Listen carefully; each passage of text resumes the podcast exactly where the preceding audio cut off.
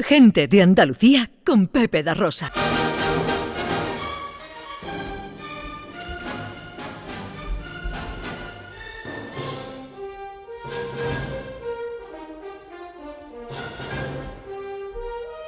Bueno, el cine a través de sus estrellas. eh, ¿Qué estrella nos traes hoy, director? Bueno, pues hoy las estrellas son como algo mágico, ¿verdad? Tienen talento, son guapas. eh, la semana pasada vimos a.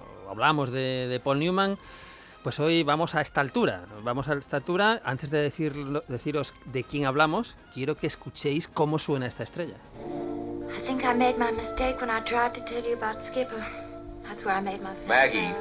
Error. I never should have confessed. Maggie, now you shut up about Skipper. I mean it. You gotta shut up about Skipper. Estáis escuchando, la primera persona que ha hablado es Elizabeth Taylor, que es otra de las grandes estrellas de Hollywood, otra de las grandes estrellas del cine, que aquí precisamente está con Paul Newman. En esta película que, que hicieron juntos, el gato, la gata sobre el tejado de zinc caliente, vaya. ¿no?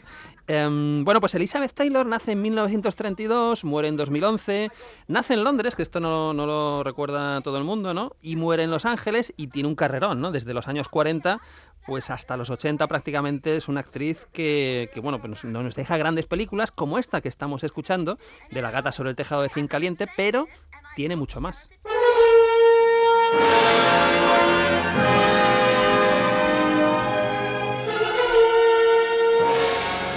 Arranca en los años 40 y en los años 40 participa en películas de corte juvenil, que esto tampoco lo recuerda mucha gente. Las películas de Lassie, por ejemplo, la del Coraje de Lassie, ahí estaba Elizabeth Taylor, ¿no? Eh, Y en alguna, y en alguna otra película de, de esta saga, que por cierto, la semana pasada hablamos de la altura de Paul Newman. ¿Sabéis qué altura tenía Elizabeth Taylor? No debía ser muy alta, ¿no? Aquí vas bien. Vas bien. 1,60, 1,60. 1,57 de altura. ¿Qué que ver- dices? Hay que ¿Solo? ver, so- fíjate las estrellas, lo bajitas que son en la vida real, ¿eh? Wow. 1,57. La es, misma eh, estatura que María Chamorro. mira, eh. En ambos casos se demuestra, director, que el tamaño no se mide en centímetros. Nada, nada, en absoluto. La grandeza se mide de otra forma. Por supuesto. Oye, y Elizabeth Taylor, con ese 1,57 que le lleva a ser estrella, nos deja en esos años 40 una película tan icónica y maravillosa como esta. Oh. Todas las navidades la veíamos en casa. ¿eh? Es una película muy de corte navideño. Esto es el año 49, dirige Melvin Leroy y es una adaptación de Mujercitas, claro, que ha tenido varias adaptaciones a lo largo de los años, una hace poco, de hecho.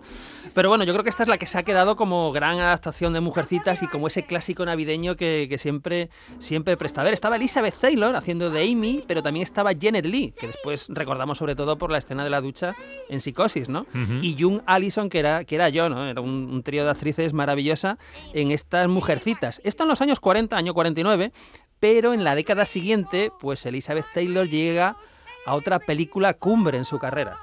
Llévate a las mujeres. Jen, Nos alegramos mucho de tu suerte. Ahora vete a tu casa. Vaya, está usted muy guapa, señora. Siempre lo ha estado. Siempre he dicho que estaba para comérsela. Bueno, claro, claro. ¿Qué pasa? ¿Qué pasa? Que James Dean llega muy chulo en esta escena de gigante y empieza a decir cosas de Elizabeth Taylor, que es la señora de Rock Hudson, ¿no? Entonces, pues ahí hay un, un guantazo que le mete Rock Hudson a James Dean. Estamos hablando de Gigante, la película de George Stevens del año 56, una película mítica, eh, ya digo, Elizabeth Taylor, James Dean, que fue su última película antes de morir en el accidente de tráfico, y Rock Hudson, pues también que era otra, otra de las grandes estrellas de la época, y es una de esas grandiosas, grandiosas películas. Pero vamos a, vamos a escuchar algo, algo muy curioso y no habitual en Elizabeth Taylor. Are we up here? Hombre, cantando. Me here at last on the ground. You in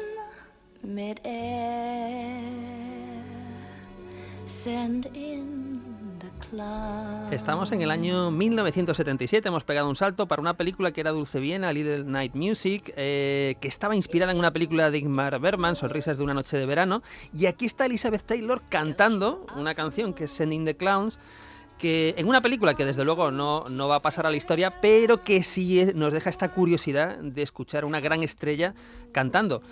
Lo que sí vamos a hablar ahora, para terminar, es de una de esas películas absolutamente míticas, icónicas y que sí han pasado a la historia.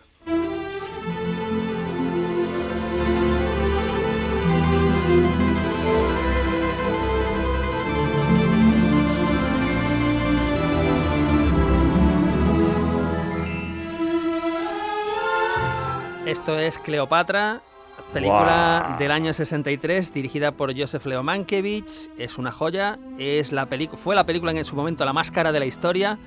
Diría que es la más larga, si no es la más larga, pues casi la más larga, porque son cuatro horas. Y Elizabeth Taylor es la absoluta protagonista. Está Rex Harrison y está, por supuesto, Richard Barton. Richard Barton, que ese rodaje fue un terremoto, porque Ajá, recordemos, Elizabeth Taylor ahí estaba casada. todo. Elizabeth Taylor estaba casada en ese momento. Richard Barton estaba casado en ese momento.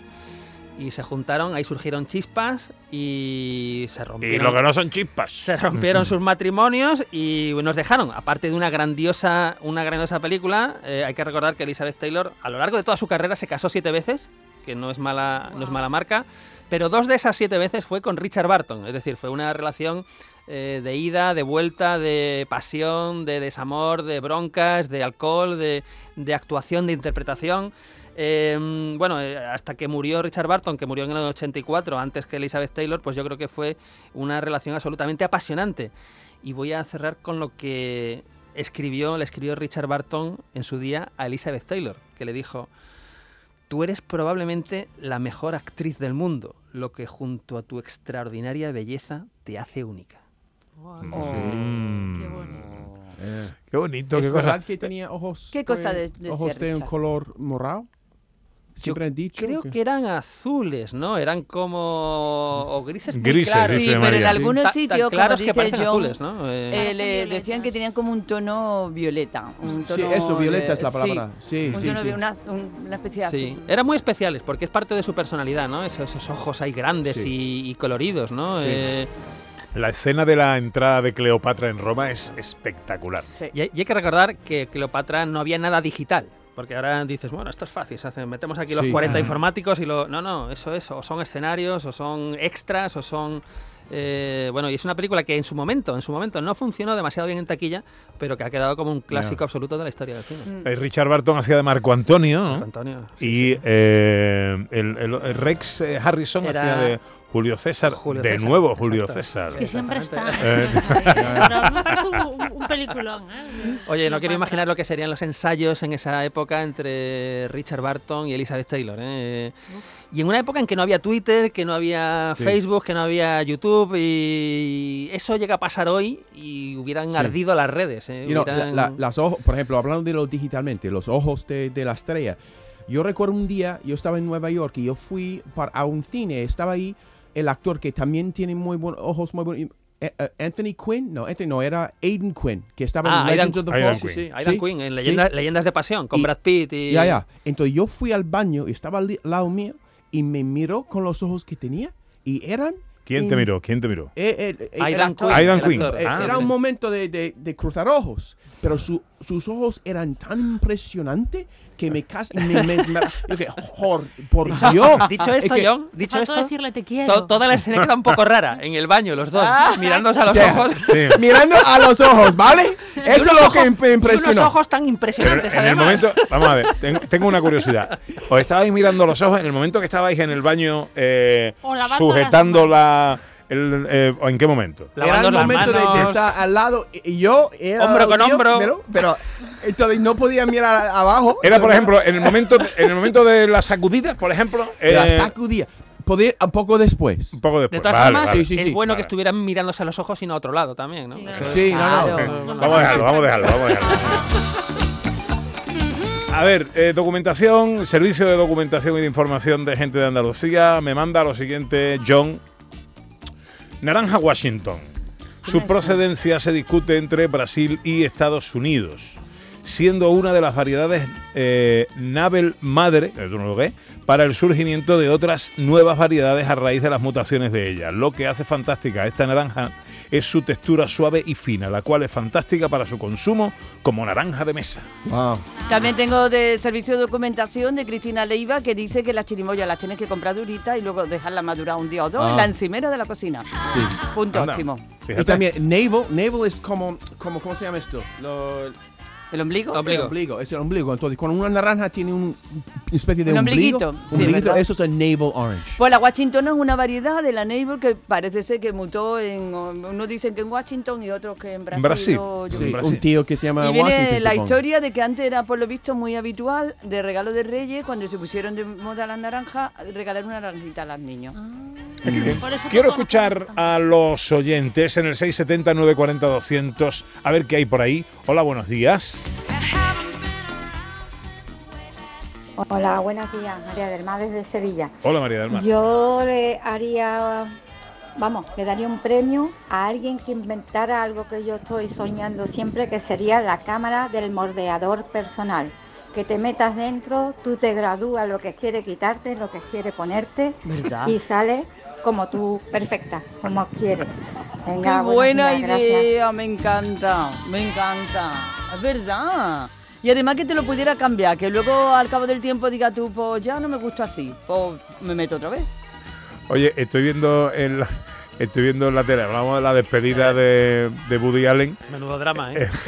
imágenes de la despedida de Roger Federer con todo el equipo de Europa de la Label Cup esta que están, están jugando. Nadal y Federer llorando a moco tendido. Pero a moco tendido. Dios mío, o sea, cosa, joder. eh, eh, qué tragedia más grande. Joder. ¿Eh? Y yo que no pasa nada, que tienes 40 años y una harta de dinero, Está tío, y eres guapo, vida, y yo claro. ahí, que disfruta, hombre, ya, coño. Llorar, hombre. Gente de Andalucía con Pepe da Rosa.